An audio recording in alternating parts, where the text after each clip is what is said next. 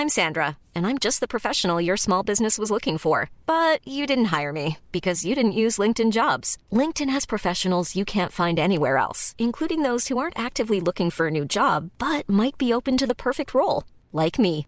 In a given month, over 70% of LinkedIn users don't visit other leading job sites. So if you're not looking on LinkedIn, you'll miss out on great candidates like Sandra. Start hiring professionals like a professional. Post your free job on linkedin.com/people today.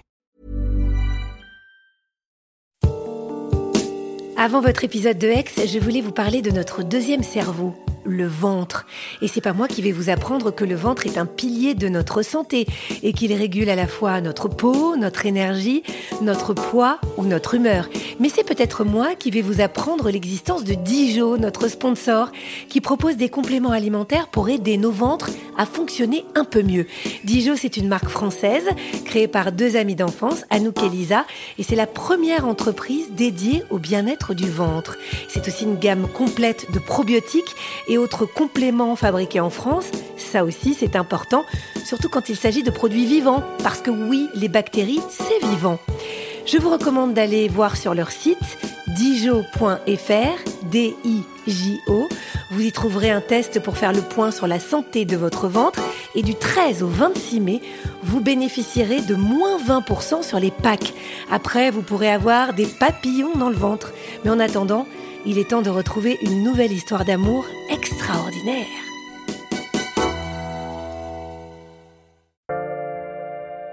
Bonjour, je suis Agathe Le Caron.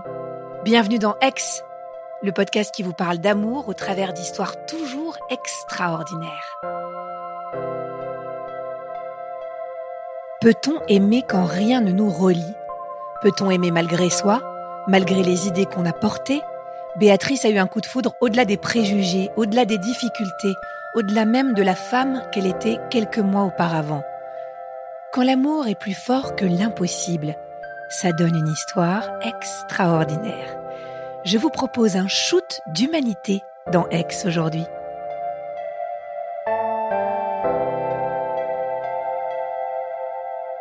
J'habite à Boulogne-sur-Mer.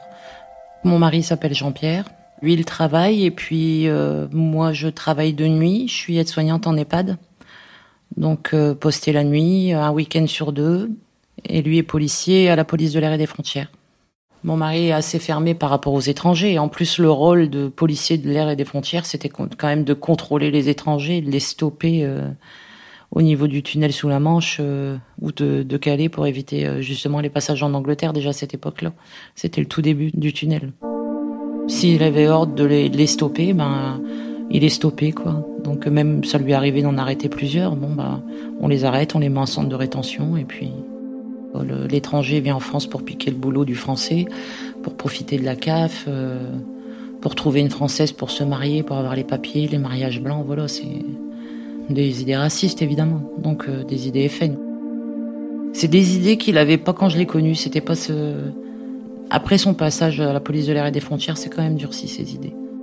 Bah, moi, je suis le mouvement automatiquement. hein. Avec des horaires de nuit comme j'avais, euh, j'avais plus aucun contact avec l'extérieur, mis à part le directeur de l'école, la boulangère. euh, donc euh, plus plus du tout de contact avec personne. C'est un petit peu le, slogan boulot métro dodo, c'est on bouge pas de la maison et puis j'ai pas d'amis, j'ai pas de pas de contact extérieur, j'ai pas gardé d'amis d'avant. Euh, je m'en suis pas fait non plus pendant ce temps-là, donc à part la maison, euh, un peu de télé, il y a pas de a pas de sortie, il y a pas de resto, il y a pas de le couple est essoufflé quoi. Au début, je pense que comme tout le monde, quand on est quelqu'un, c'est qu'on est amoureux. Et puis après, la routine du couple s'installe. Et puis après, j'ai mon fils. Et puis après, euh, bah, je passe mon fils en priorité. Et puis, même si j'avais pas envie, je disais oui. On va manger ça, oui. Même si j'avais pas envie de ce menu-là, c'était évoqué. Et en fait, on s'aperçoit qu'on dit oui à tout le monde.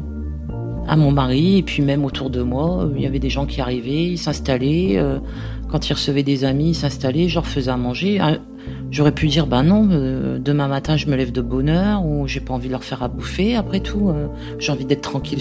Bah non, je disais jamais non, c'était tout le temps oui. Si ça se passe comme ça, ça se passe comme ça. C'est un peu comme si comme on vous mettait devant une télé et on vous passe le même programme euh, à l'âge de 3 ans jusqu'à l'âge de 18 ans. Même si le programme est faux, vous allez y croire à 100%. C'est le seul que vous avez dans les yeux. Donc, euh.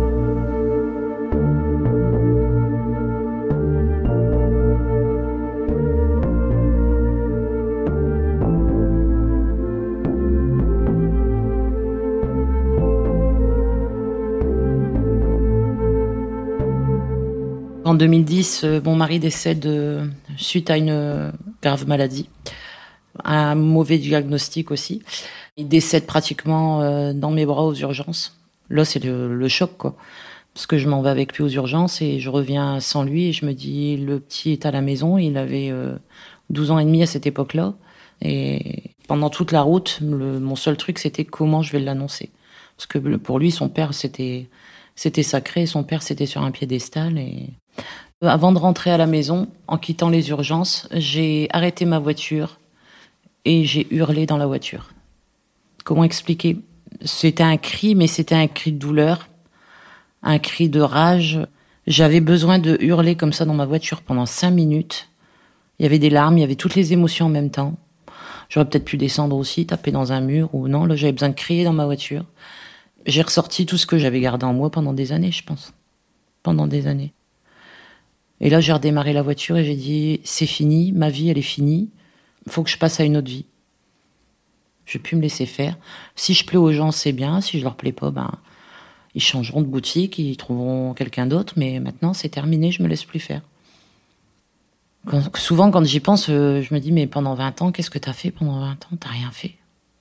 À part euh, l'évolution de mon fils après la naissance, les 20 ans, euh, je les ai pas vus passer. Et je me dis, qu'est-ce que tu as construit pendant 20 ans? Bah rien, j'ai rien construit du tout.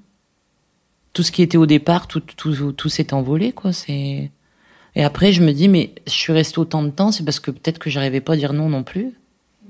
Si à cette époque-là, j'avais réussi à, à prendre des décisions par moi-même, peut-être que j'aurais dit, bah allez, on se sépare, c'est bon. Euh... Oh, ça m'a traversé l'esprit pas mal de fois, et, et à chaque fois, ben, on se réfugie derrière un, une belle excuse, et ben oui, mais on a un gamin ensemble.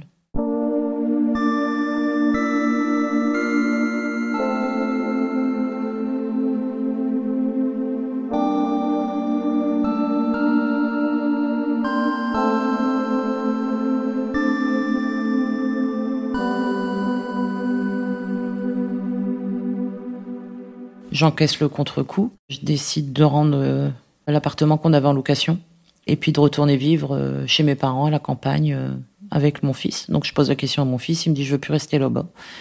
Donc bah, un changement de vie, la campagne, l'école qui est assez loin. je me rapproche de mon travail en même temps. Donc ce qui me permet aussi de souffler parce que moi je suis une femme d'extérieur. Hein, donc je suis à la campagne, je suis dans ma petite forêt. pendant un an, je fais ma petite vie comme ça au travail et puis pas de sortie, rien du tout. Et je commence à me faire un nouveau cercle d'amis. Je découvre plein de choses. Je vais à un concert, je suis jamais allée à un concert. Euh, j'étais faire un bowling, j'en avais jamais fait de ma vie. Euh, cinéma, j'y allais jamais non plus. Donc je me fais un cercle d'amis, des randonnées, des marches. Euh, aller à la plage, j'habite à 10 km, je mettais jamais les pieds à la plage. je m'aperçois qu'il y a plein de choses à faire autour de nous. J'embarque mon fiston dans l'aventure aussi en même temps. Donc lui, ça le change aussi de rencontrer plein de monde et d'avoir des activités. Je continue de travailler de nuit et un jour, je, décide, je j'ai dit que je changeais. Euh. je décide de changer de boulot aussi. Je demande un congé sans solde de six mois.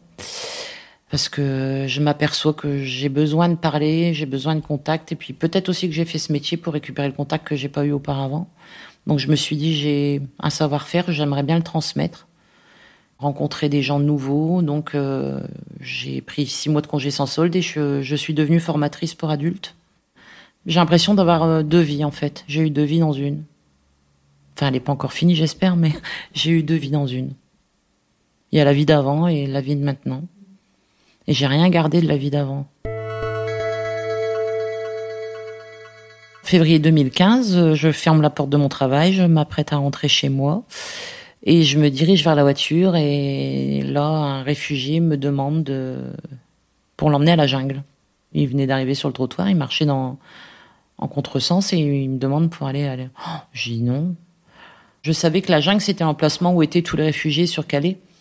J'ai dit non, et puis là, il m'a fait un sourire, ce gamin, il avait l'âge de mon fils, quoi.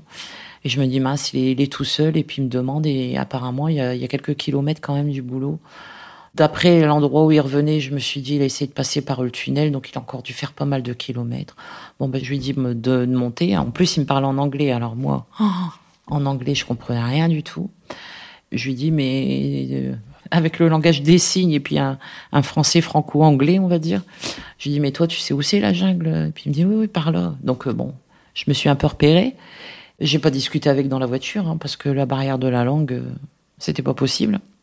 Et là, arrivé à l'entrée de cette jungle, cette fameuse jungle, j'arrête la voiture pour qu'il descende et là, c'est le choc. Quoi. Il me dit merci, il s'en va et je reste bien cinq minutes avec le, moteur qui tourne à regarder cette entrée où je vois plein de gens rentrer, plein de gens sortir, des va-et-vient comme ça de personnes. Il y avait une, une, maman qui était assise au sol dans la gadoue, dans la bouillasse, avec euh, avec son bébé dans les bras. Et je vois les tentes, les bâches, les. Oh, je dis c'est pas possible. Comment les gens y vivent là-dedans? Et puis je redémarre la voiture et je rentre chez moi et tout le long de la route, euh, je me dis mais mince, j'ai loupé un truc. J'habite juste à côté. Mis à part les reportages sur les chaînes nationales, euh, je voyais pas ça sur leur reportage, mais je me dis mais c'est pas possible. Comment on peut laisser vivre les gens comme ça? Et là, j'ai pas pensé en tant que réfugié ou étranger. Je dis les gens, comment on peut laisser un être humain vivre dans des conditions pareilles? Je rentre, je continue à cogiter, à cogiter. J'ai Facebook. Donc je mets un, petit mot sur Facebook en disant euh, j'ai besoin euh, de récupérer des vêtements, des tentes, des livres, des chaussures toute taille confondue. Euh, au lieu de jeter, si vous faites vos armoires, pensez à moi. Et là, je reçois plein de messages. Donc je récupère, je récupère, je récupère tout aussi bien que j'arrive à à peu près une vingtaine de sacs de 100 litres euh, à la maison. Donc euh, je stocke tout ça dans un sous-sol. J'y suis allée, j'ai commencé à faire des petits voyages comme ça toutes les fins de semaine après mon travail, parce qu'il y en avait énormément à ramener. Et là, je rentre avec ma voiture. à l'intérieur, on pouvait encore circuler à l'intérieur. Je vois une petite maison avec un toit de paille, euh, la maison bleue, ça s'appelait. Je vois une poule passer avec un, un grand Africain qui était là et qui me fait signe bonjour. Et d'un seul coup, je vois un panneau école. Je dis, c'est quoi ce délire? Donc j'arrête et puis euh, là, il y a, y a quelqu'un qui sort de l'école et qui me dit, bon, ben, t'es venu faire quoi? Ben, Je suis venu donner des vêtements. Il me dit, bah, tu travailles pour quelqu'un, tu es en association. Je dis, non, je suis venu toute seule. Bah, il dit, tu t'aventures comme ça? Je dis, bah oui. Il me dit, bah écoute, il dit, moi, je, c'est moi qui ai créé l'école. Et après, il faut connaître les coins où tu vas. Il dit, ici, c'est le coin des Soudanais. En fait, ils avaient tous un petit coin par ethnie. Donc, il y avait les Soudanais, il y avait les Iraniens, il y avait les Afghans. Il me dit, comme tu connais pas trop, si tu veux, il dit, je t'accompagne. Et puis, il me dit, le souci, c'est que si tu ouvres ton coffre, tout le monde va se jeter sur tout, ça va être l'anarchie. Je préfère être là. Donc, c'est ce qu'on a fait. J'ai ouvert mon coffre et puis il a commencé à dire qui veut ça, qui veut ça. Tout le monde se servait. Chaque fin de semaine, j'ai continué jusqu'à épuisement de mon stock. Mais après, j'ai encore fait des appels aussi pour l'école, pour des crayons, pour des livres, pour des cahiers. C'était une ville dans une ville. Il y avait une école, il y avait un centre d'information aussi pour les réfugiés, il y avait euh, un lieu officiel de distribution de repas, il y avait des kitchens, des mini-cuisines, euh, donc avec des, bénévoles euh, qui préparaient des repas aussi. Il y avait des restaurants, ça sentait bon les, épices, on pouvait manger dans des restaurants. Oui. Bah, c'est un choc parce que on s'y attend pas du tout. Ils avaient créé une discothèque. Il y avait une église, il y avait une mosquée, mais c'était vraiment la ville dans la ville. Et je m'attendais pas à voir autant de personnes aussi. Donc à ce moment-là, on frôlait les 10 000 personnes. On peut pas laisser faire ça, on peut pas laisser les gens dans cet état-là il faut aider quoi. Il faut aider. Leur but c'est l'Angleterre, l'Eldorado anglais. C'est un petit peu comme si euh, à nous on nous disait euh, tu vas aller vivre à Las Vegas. C'est exactement la même chose. Donc il y a une légende, plus facile d'avoir déjà une identité rapidement, un statut qui prend énormément de temps en France. La langue anglaise aussi. Ça aussi, ça fait beaucoup. Ils apprennent l'anglais avant de partir, de toute façon. C'est, vraiment leur but, c'est l'Angleterre. De toute façon, ils étaient à Calais, ils prenaient tous des photos de profil pour mettre sur Facebook. On voyait pas les photos dans la boue les photos, ils allaient dans les parcs à Calais, à côté d'un rosier, ou à la plage, où ils changeaient de vêtements, ils retiraient les vêtements plein de boue et ils prenaient des jolies photos euh, pour, pour mettre sur leur profil Facebook, pour montrer à la famille que tout allait bien. Ils n'allaient pas dire à la famille, non, je suis dans la misère, euh, je suis dans une tente, il fait moins 5 degrés. Euh. toujours pour préserver ce rêve anglais, quoi. Ce rêve anglais. Donc automatiquement, ceux qui continuent à avoir leur Facebook ou, bah, pour eux, c'est tout le temps l'Eldorado aussi. Ils ont beaucoup de mal à dire après, oui, c'est, je me suis gouré, c'était nul, ou je me suis trompé, j'aurais jamais dû y aller.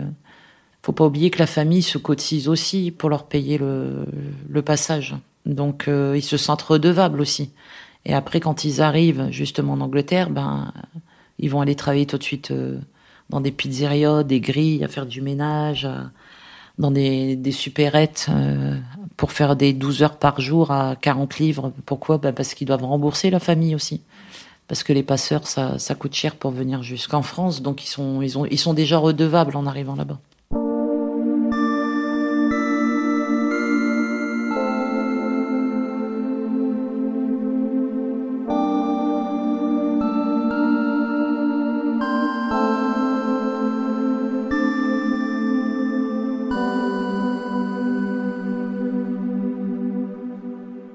Alors le souci, c'est quand on aide les gens et que les gens sont, on va dire, euh, c'est même, pas la reconnaissance, quoi. C'est de, voir un sourire, de un merci, euh, de voir qu'on est utile à quelque chose.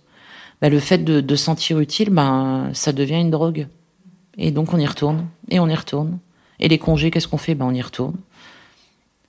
Donc on prend goût à y aller et puis après on prend goût aussi à rencontrer du monde bah parce que automatiquement on voit tout le temps les mêmes personnes, donc euh, on continue à y aller, on continue à y aller.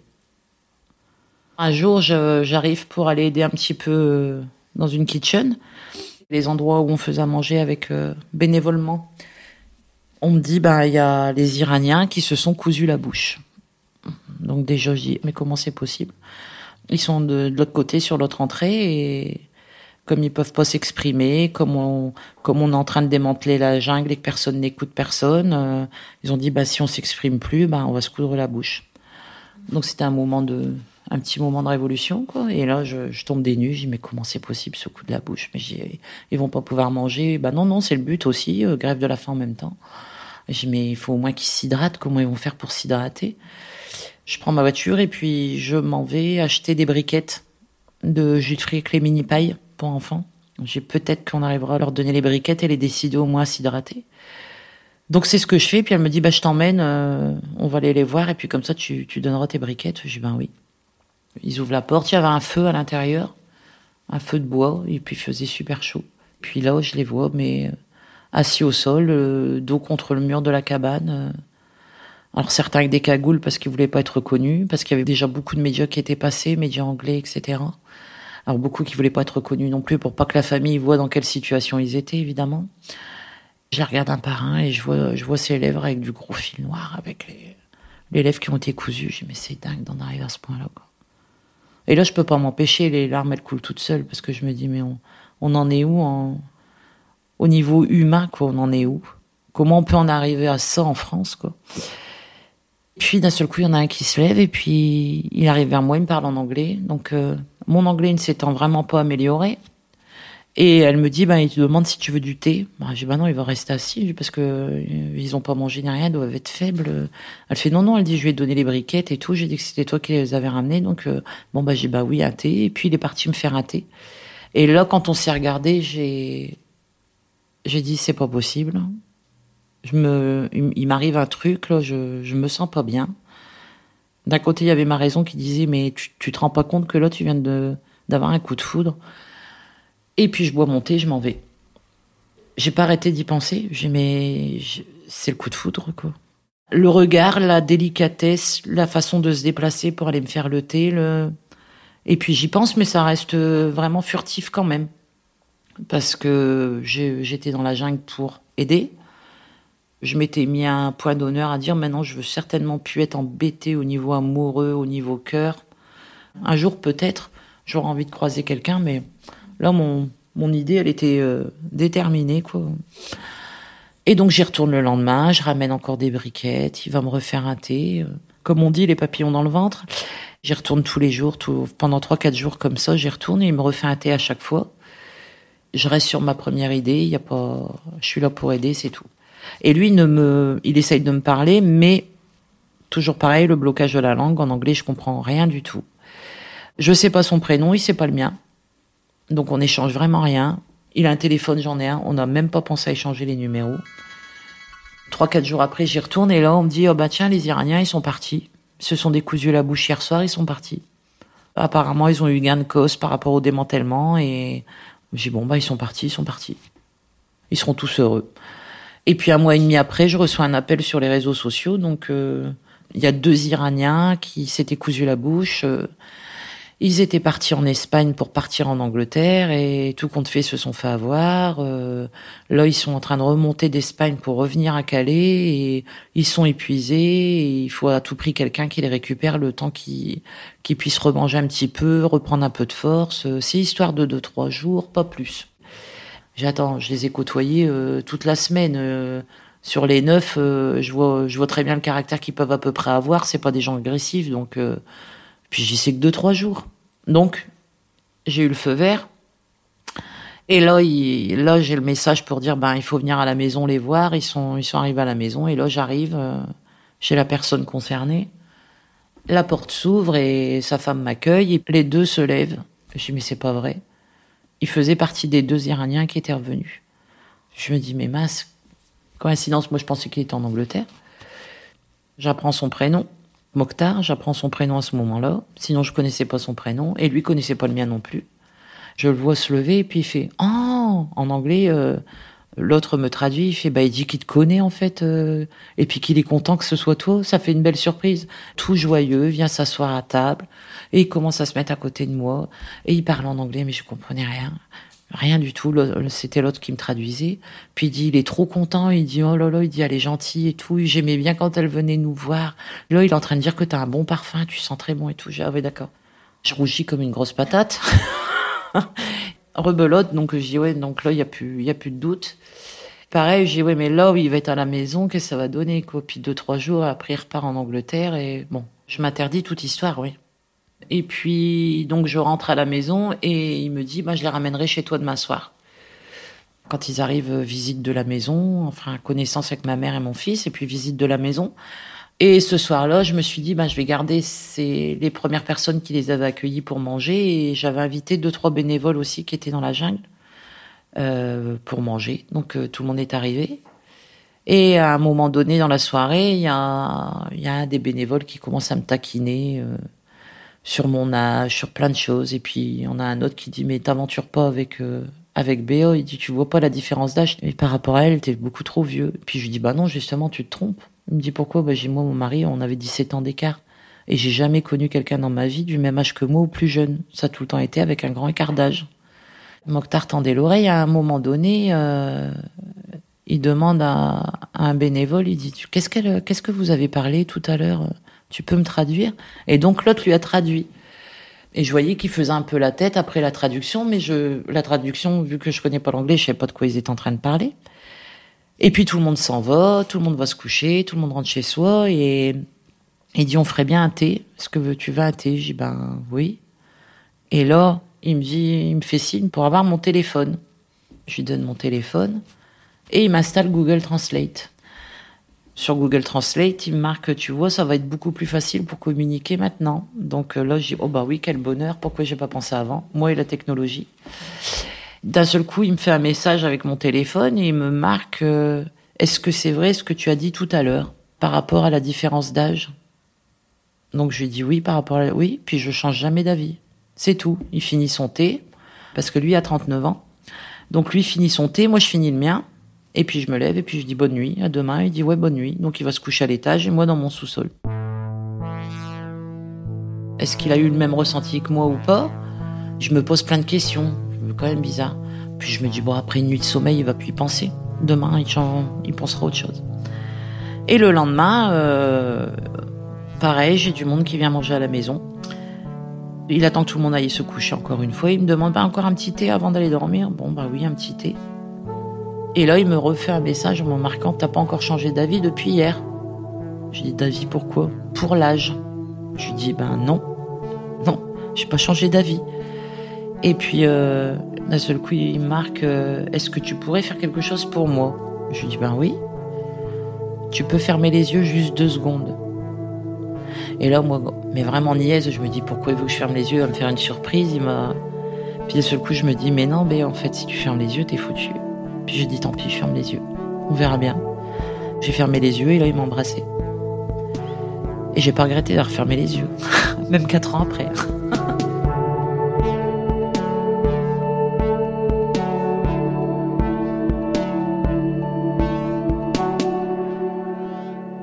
Là, c'est le grand chamboulement, c'est tu t'es interdit, t'as dit non, pas de relation avec qui que ce soit, et là, paf, tu tombes avec une relation qui t'a jamais correspondu parce que t'as tout le temps eu des relations beaucoup plus âgées que toi.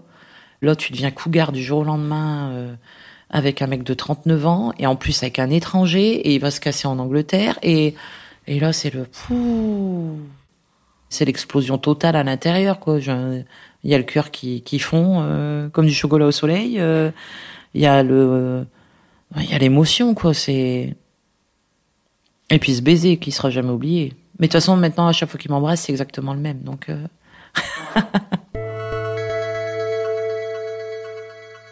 Et puis il me dit, je vais me coucher. Je dis oui. Puis il me dit où? Ben, je là-haut et moi en bas. Puis là, je reçois un petit message en disant, j'ai pas le droit de venir. Alors moi, j'étais prise entre, c'est un truc qui démarre dans trois jours, il est parti. Même pas dans deux jours, il est parti. J'ai jamais ramené une relation amoureuse à la maison. Pas parce que j'en avais pas le droit, mais parce que c'est mon, mon, point de vue comme ça. S'il y a une relation, c'est que c'est sérieux. Sinon, ça n'a pas lieu d'être à la maison. Je me dis, il y a mon fils à l'étage aussi. Euh, il y a ma mère à l'étage intermédiaire. Euh, et lui, en plus, il a le copain dans la chambre. Donc, euh, je me dis, là, ça va être la cata. Il me renvoie des petits pépères qui pleurent avec... bon. Et puis là, dis, bon, ok, tu peux venir. Évidemment, on s'est évidemment, on a, on a continué à communiquer de plein de façons différentes. Et ça a été, euh, ça a comme ça tous les soirs pendant, bah, pendant un mois, parce que au lieu des trois jours, ils sont restés un mois. J'ai jamais eu quelqu'un d'aussi attentionné que ça. La première nuit, en fait, euh, il me dit mais c'est pas possible, quoi. J'y crois pas, j'y crois pas. Depuis que je t'ai vu, et là dans mes bras, j'y crois pas. Et je me dis mais mince, quoi il est tombé, il y a eu un truc aussi chez lui et en fait on, est tombé amoureux l'un de l'autre et on se l'est pas dit. On se l'est pas dit. J'ai une amie qui est venue euh, deux jours après à la maison. Ma meilleure amie, elle est au courant de rien. Elle s'installe, elle boit un café. Et d'un seul coup, euh, elle me regarde et elle bloque. Et elle le regarde, elle me regarde. Non, non, non. Elle dit là, c'est énorme. Il s'est passé un truc entre vous et il se passe quelque chose entre vous. Mais j'ai comment tu vois ça? Elle me dit non, c'est trop flagrant quoi. Elle dit vous regardez tous les deux là. Elle dit on dirait euh, la belle et le clochard. Elle dit non, il y a un truc. Donc on s'est fait griller. Et je me suis dit si ma, la meilleure amie elle arrive à me griller, euh, j'étais pas à l'abri non plus que le gamin arrive un matin euh, ou un soir à 23 h me voir pour me dire maman t'as oublié de signer mon cahier de correspondance ou il me faut de l'argent en plus demain pour l'école. Donc j'ai dit bah je me lance. Euh. Donc je dis à ma mère, j'ai tu sais euh, entre lui et moi, euh, ma mère dit bon je le sais, je l'ai vu depuis longtemps. Donc je, croyais annoncer un scoop, mais n'en était pas un. Et puis mon gamin qui l'a mal pris, très mal pris. C'était surtout la première fois qu'il y avait quelqu'un après son père. Tu peux pas faire. Et puis t'es qui pour faire un truc pareil Mais vraiment la révolution. Donc euh, je lui ai dit bah écoute on va pas en discuter, euh, c'est tout, je te laisse dans ta chambre. Et là euh, Mokhtar a dit à son copain bah tu viens on fait nos bagages et on s'en va. Et j'ai dit mais qu'est-ce que tu qu'est-ce que pourquoi? Il dit faut faut nous ramener là-bas à la jungle, on s'en va, on n'est pas venu ici pour causer des problèmes et tout.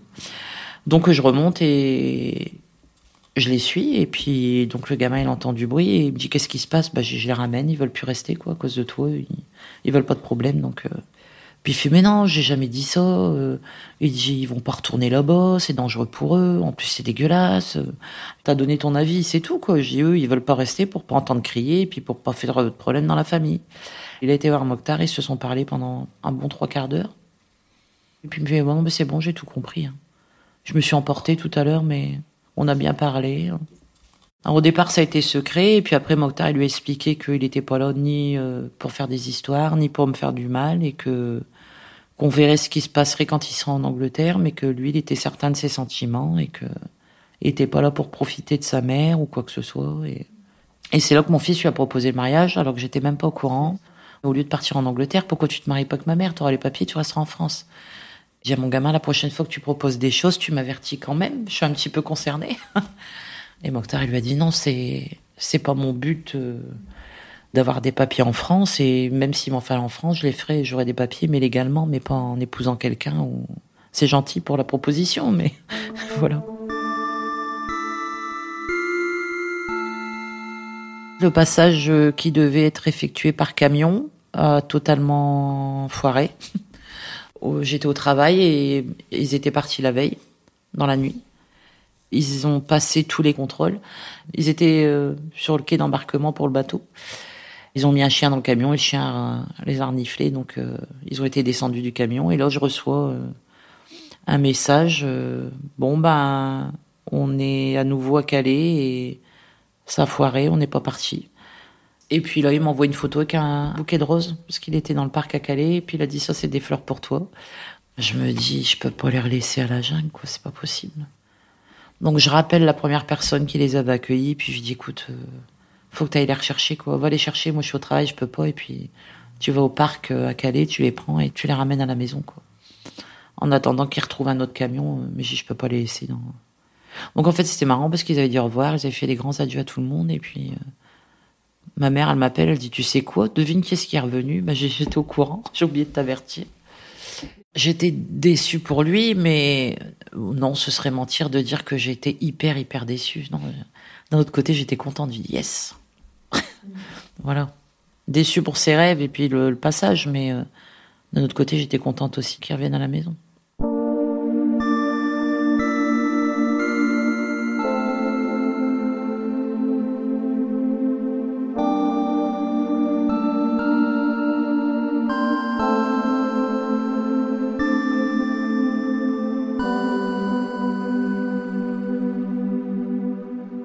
Je les avais emmenés faire les courses, puis on était passé euh, du côté plage.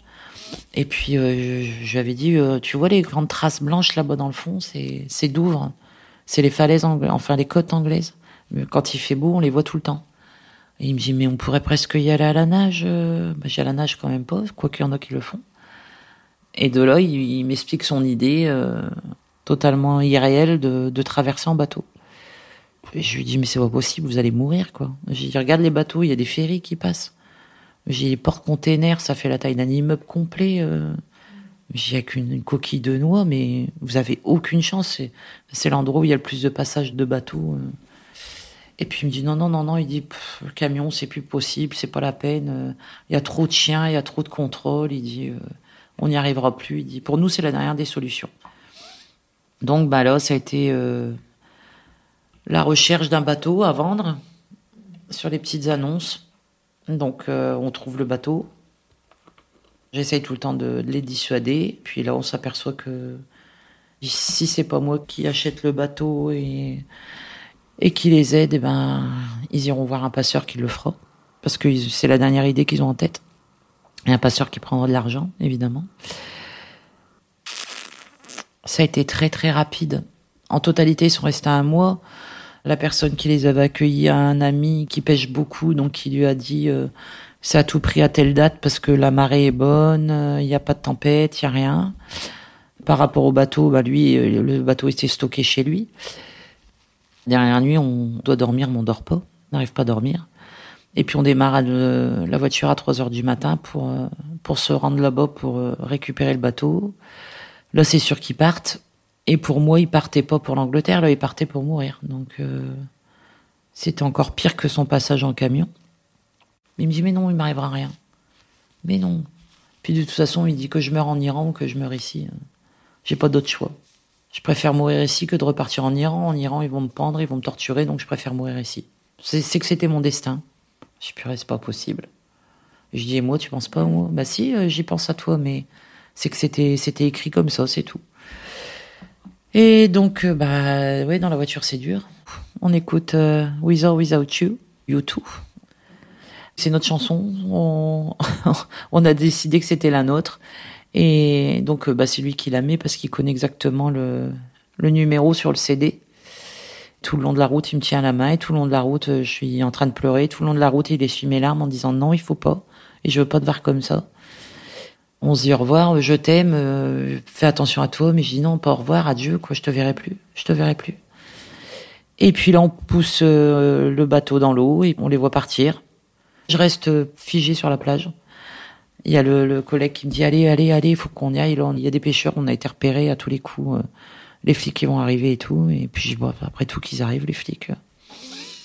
J'aurais pas l'intérêt de bouger de là. Et puis, bah, si, il me fait bouger. Je, je le raccompagne chez lui. Je le dépose, je rentre même pas. Et là, je, fais le chemin retour. Mais toute la route, j'ai chialé sur le chemin retour, quoi. Puis je suis rentré à la maison et là, ça a été euh, cigarette sur cigarette, café sur café, en disant bah c'est bon, c'est tout, il est mort. Là, il doit être mort. À ce, moment-là, il doit être mort, quoi. Et je passe toute la journée comme ça, stressée, à regarder les infos, à écouter les infos, à regarder sur Internet. Parce que je me dis à un moment donné, euh, le bateau il va bien être retrouvé, ils vont dire qu'il y a eu un accident, ils vont, ou alors ils sont, ils vont se faire avoir, ils vont se faire récupérer. Puis là je regarde, je regarde, je regarde côté français, côté français, rien, rien, rien, rien de la journée. Puis d'un seul coup à, à 18 h je me dis mais pourquoi t'es si, es si pessimiste? J'ai mais pourquoi tu regardes pas côté anglais? Ça tombe, ils sont passés. Et là, je regarde les journaux côté anglais et je découvre euh, un article de journal euh, bah, sur, sur Internet. Comme quoi, ils venaient de récupérer un bateau avec trois Iraniens au niveau de Douvres. Et là, je me dis, ça y est, ça y est, ils ont réussi, il est vivant, quoi. Il est vivant. Trois jours après, je reçois un, message sur Messenger de quelqu'un que je connaissais pas c'était marqué euh, J'ai pris le portable de quelqu'un, c'est moi, je suis vivant, t'inquiète pas, tout va bien. Euh, dès que j'ai un téléphone ou que je peux te contacter, je t'appelle pour te donner mon adresse. Donc il m'a donné l'adresse où il était. Il était dans un centre pour réfugiés. Et là, j'ai dit bah j'arrive, j'arrive ce week-end. Donc j'ai pris un ticket de ferry, j'ai fait la totale. Arrivé sur le bateau, je commence à prendre un café, puis je réfléchis, je dis oh, comment je vais faire pour conduire? Ils conduisent à gauche. Et là, je me dis, mais dans quoi tu t'es embarqué? Donc j'ai commencé à regarder les autres descentes du bateau pour voir comment ils faisaient. Et puis ça a été tout seul, sauf le premier rond-point que j'ai pris côté français, alors que la bosse à l'envers. Mais là, vraiment, je me suis dit, je suis partie à l'aventure. C'est quelque chose que j'aurais jamais fait. Partir comme ça, euh, sans but précis, à l'aventure. J'aurais jamais fait ça avant.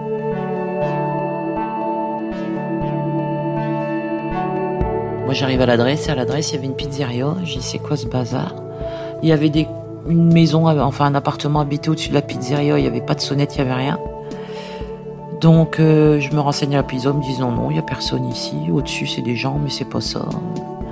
Je prends des cailloux, je commence à lancer des cailloux dans les fenêtres. Il y a un gars qui m'ouvre la fenêtre, mais il me dit, bah non, il n'y a personne de ce nom-là ici. Et là, j'ai mais c'est quoi ce truc? Il m'a filé une fausse adresse. Euh. Je commence à me monter tout un scénario dans la tête. Puis après, j'ai pourquoi il m'aurait contacté? Si c'était pour me filer une fausse adresse, il m'aurait pas contacté en arrivant. Et le lendemain, je reprends la voiture, donc je passe la, soirée toute seule, le vendredi toute seule. Lui il pouvait communiquer qu'en allant à la médiathèque à côté, pour Internet. Pas de téléphone, rien. Ben, j'ai comment je vais faire? Et le lendemain matin, ben, je tourne, je tourne, et d'un seul coup, je reçois un message, ben, c'est moi, je suis déçu, t'avais promis que t'allais venir hier. Euh. Et là, je réponds, espèce d'imbécile. et encore, j'étais correcte. Euh, moi, j'ai passé la nuit toute seule à te chercher, j'ai tourné toute la nuit, euh, j'ai dit moi où t'es. il me dit, bah t'es là Bah oui, je suis là, mais je suis pas loin, mais il faut déjà te trouver. Et puis, j'y retourne là-bas, demande la vraie adresse, il donne la moi que j'aime mettre dans le GPS. Quand il voit arriver la voiture, il arrive tout courant, quoi. Comme un fou. Comme un fou. Ah bah là, je descends de la bagnole et puis c'est dans les bras l'un de l'autre, quoi. C'est les retrouvailles et puis le fait d'être heureuse qu'il soit vivant. on s'embrasse, on se serre dans les bras et puis on se dit mince, on a déjà loupé une soirée. c'est fou. Je passe le samedi toute la journée, toute la nuit et je repars le dimanche à, 14h. Parce qu'après, il y a encore la route et puis après, il faut reprendre le bateau et puis il euh, faut être au boulot le lundi, quoi.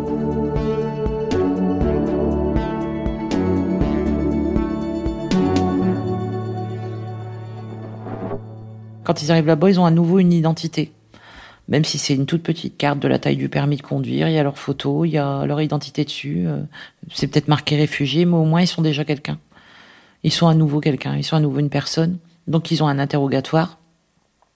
Quand ils, quand ils arrivent, ils ont un interrogatoire. Et après, on a encore un autre de programmé par la suite pour euh, connaître les raisons de, leur arrivée sur le territoire, etc., etc. Pendant ce temps-là, ils les mettent dans une sorte, on va dire, de, ça fait un peu une colocation. Ils les mettent à plusieurs réfugiés dans une maison. Donc s'il y a trois chambres, il y aura trois réfugiés. Ils ont chacun leur chambre, et après tous les autres lieux de vie, c'est en commun. Cuisine, salon, etc. Et là, c'est le temps de, passer justement leur, euh, ils appellent ça une interview, pour savoir euh, pourquoi ils ont quitté leur pays, pourquoi ils sont sur le territoire. Si l'interview se passe bien, euh, par la suite, ils ont le droit de rester sur le territoire anglais pendant cinq ans. Et donc là, ils vont les aider à leur trouver un logement. Ils vont leur donner un logement individuel, non plus une colocation. Et à partir de ce moment-là, ils vont pouvoir déjà prétendre à, aller en cours, à faire euh, des petits boulots, à voilà, s'en sortir. Mais c'est très très rapide. En, six mois de temps, il y a le logement, il y a le collège pour apprendre l'anglais. Tout est tout est fait en six mois de temps, tandis que bah, en France, le délai est hyper long. Je continue à y aller tous les 15 jours. Après, quand j'arrive à cumuler un petit peu de vacances, je cumule en même temps pour rester un peu plus longtemps. Mais sinon, tous les 15 jours, je fais mes allers-retours comme ça. En 10 ans, je continue, puis on verra bien si ça s'essouffle. Puis je me dis, ça va s'essouffler avec la distance, c'est sûr. Puis là, on s'aperçoit que, ben non, euh, plus le temps passe et plus la relation est forte. Tout à fait l'inverse. Ce qui me fait tenir, c'est que je m'étais dit à un moment donné, peut-être que j'irai vivre là-bas. Et puis après, je me suis dit non, parce que j'ai mon gamin, j'ai ma mère, j'ai mon job. Et puis qu'est-ce que je vais aller faire en Angleterre? L'Angleterre, je veux dire, tout le monde dit Londres. Londres, c'est un peu comme quand on dit Paris, c'est bien pour un week-end, mais ils vivent, c'est autre chose. Puis après, j'ai dit, bah, je vais le laisser faire son rêve anglais. Et puis, on verra bien ce que ça donne. En fait, je me suis dit, on va vivre au jour le jour. Déjà, il n'y avait rien de prévu au programme. Il devait pas être là, je devais pas être non plus à cet endroit-là, on devait pas tomber amoureux. Il devait pas revenir d'Espagne. Je vais vivre au jour le jour. Et puis ben tout doucement c'est lui qui vient à, me dire bah tu sais, euh, je me pose de réelles questions quoi. Je j'en ai marre de cette vie et puis et puis je t'aime et puis j'ai envie de revenir avec toi quoi. Faut que je vienne vivre avec toi, faut que je avec toi, avec ta mère, avec ton fils, il faut que il dit pourquoi je suis parti, pourquoi tu m'as partenu, pourquoi pourquoi mon, mon collègue il m'a influencé en disant allez, faut qu'on se dépêche, faut qu'on y aille, il faut qu'on y aille. Il me dit peut-être que si j'avais été tout seul à cette époque-là, j'aurais, j'aurais abandonné l'idée d'Angleterre et je serais resté direct. Faut jamais regretter ce qu'on a fait dans la vie. C'est fait, c'est fait de toute façon. Il faut se faire ses idées par soi-même aussi. Et quelquefois d'aller voir l'autre pour discuter, ben, ça nous apprend énormément. Si j'étais resté sur mes premières idées, euh, c'est totalement hallucinant. C'est une, deuxième vie. Je suis en train de naître, quoi. Je viens de naître.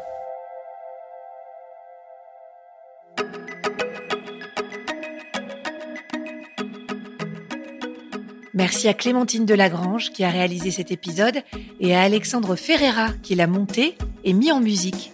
Si vous l'avez aimé, faites-le savoir. Mettez-nous des étoiles et des commentaires. Merci.